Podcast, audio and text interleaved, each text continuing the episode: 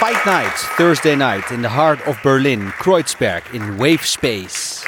So we uh, build up a ring tonight and get in the ring together with two startups, one corporate and one VC startup, and uh, etventure and myself.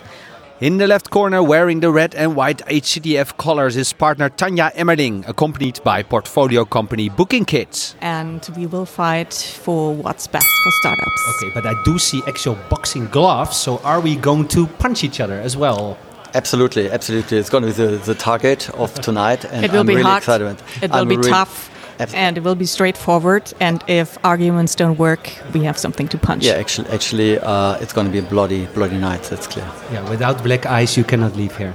Absolutely, absolutely. And it's uh, the, the question is only uh, who's going to win and who's going to leave. There's no way out.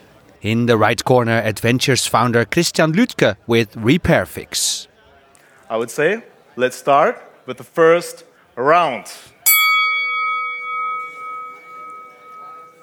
An article from the Harvard Business Review says that the term corporate entrepreneur devalues what a real entrepreneur does. Christian, can we please make sure that there's no such thing as a corporate entrepreneur?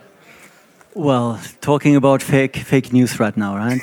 this is all wrong. I cannot disagree more, to be honest, because uh, I'm actually an example for a uh, that that a corporate startup is working. Because, like in former days, like some ten years ago, myself I founded a corporate startup called Scoyo. It's an e-learning platform. Um, that's what I did within Bertelsmann um, a couple of years ago again, um, and it still exists. It's still around. It's still successful. So um, I can. I'm. I'm the.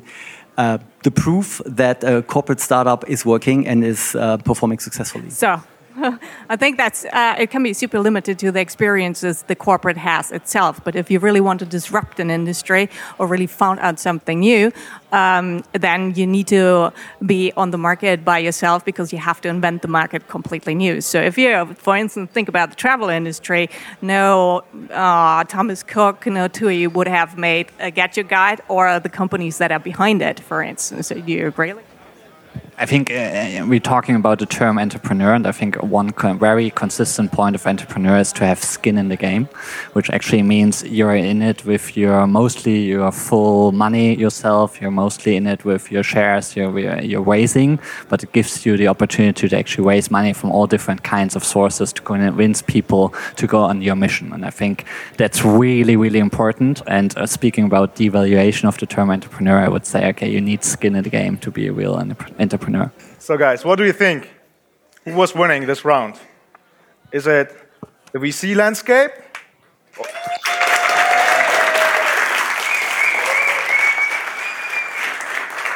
Or the corporate one?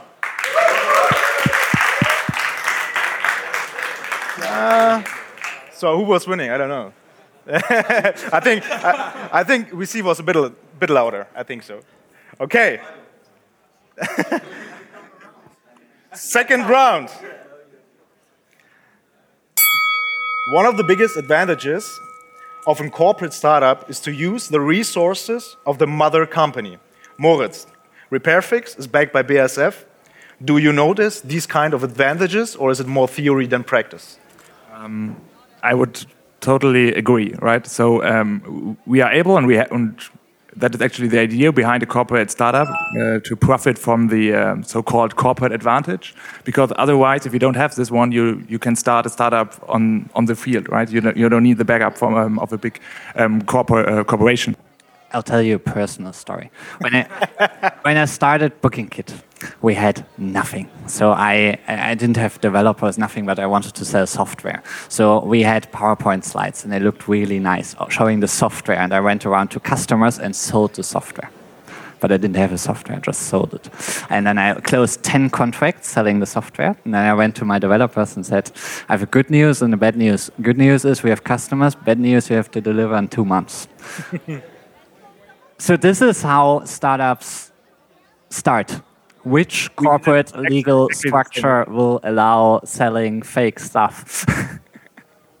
Well, actually, um, um, this is also possible in a, in a, corporate environment. I mean, you're talking about like that corporations, um, or how corporations operated maybe five or ten years ago, right? But this is not true anymore. They are very attractive. Corporations are very attractive to talented people who want to join them because there they have the opportunity to first of all, develop their own startup. This is one thing. And the other thing is that they are supported by, by the uh, uh corporation. Um, and what you're talking about is really about like old fashioned, what you believe is, was true like 10 years ago. It's not anymore because they are looking into uh, innovation in a very different way and very aggressively. And so, therefore, I would not uh, uh buy what you, your argument, what you said. I hope that's true. And, I, I, but at the end of the day, they're all uh, tied to compliance, and so they have some regulatory in the back, so they will always discuss. Yeah, but but it's not so bad to have uh, some rules and some processes, right? So if you're looking for, I don't know, companies, just VC-backed companies like Uber or WeWork, uh, I don't think that they are such good companies regarding compliance stuff and all, all, all this kind of uh, topics. And if you look, for example, uh, if you, you, talked about disruption, that you, you need uh, to be a startup to really bring disruption to a market, right? Um, if you're looking into our market, so the mobility market and future mobility market, um, you can compare models. We see backed models like, like Uber, for example. And then you have, for example, car sharing companies like DriveNow or, or ShareNow, now ShareNow or CleverShuttle, which is also backed by Deutsche Bahn. Uh, and I would say, from an economical and um, society perspective, these kind of models are much more sus sustainable, right? Because they, they, they can um, use the um, resources of a corporate and they don't have to treat their drivers and their employees like, I don't know, cows or something like that. So I think for society, it's not so. It's not the best thing just to uh, follow the VC-funded startups. Come yeah, come on. on, on corporate. I mean, like just. You don't want our money. I mean at all. don't punch me. on corporate. no. Whoa she thinks it's a good idea that you stop growing because Less paywall. you don't like the politics. So I don't know what the investor will, will tell you because you are so closed and right and working together and all this stuff. So just just ask her. I don't know. What, the, the question is not growing, not growing, it's uh, just understanding the pains coming with growth. And I think that's that's the main point to say understanding these pain points and doesn't mean you shouldn't grow. And doesn't Maybe make sense. It, should, it, means you need to understand what's the downsides and the upsides outweigh the downsides, but still you should be very aware of the downsides. And I'm just speaking from experience because you asked for my problems. It's, that's actually my problem, and I can't imagine larger corporates how that would be. You have to, you have to then um, uh, ask uh, corporate startups how to do it because like they have management skills you probably don't have because like in a, in a startup environment from the beginning you don't need those kind of skills. But later on um, you need those, those kind of skills very much like might be that all the politicians are with you. Hey. politics is about it's about how to scale up a business right? But usually you don't only have the people that make the strategic decision to say let's um, cannibalize our own business. You also have the people behind it that work in the core business. And they usually are very defensive and they won't cooperate usually if they know that's their own job they are tackling at that point. So um, I think it's a lot of hassle if you have a competition on your own side that has to support you because that will be a lot of discussions. There will be people in it, even if you strategically don't want it, but they will work against it, and that makes it very difficult to drive it forward. I think it's much more easier if you're on the market.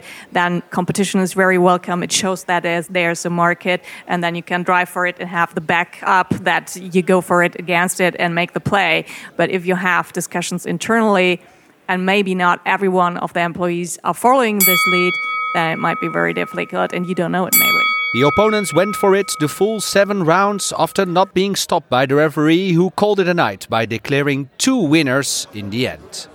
I think the atmosphere was very good. I think the moderator kept it um, very balanced, and I think this six minutes kind of really helped to keep it still structured and interesting. Thank you. Thank you. Yes, and uh, now no black eyes. I see no black eyes, no real injuries. No, we, we, we punched harder, so. Okay. You should see the others. One thing is for sure this was not the last battle. Want to know more? Then please subscribe to all of our channels and see you next time.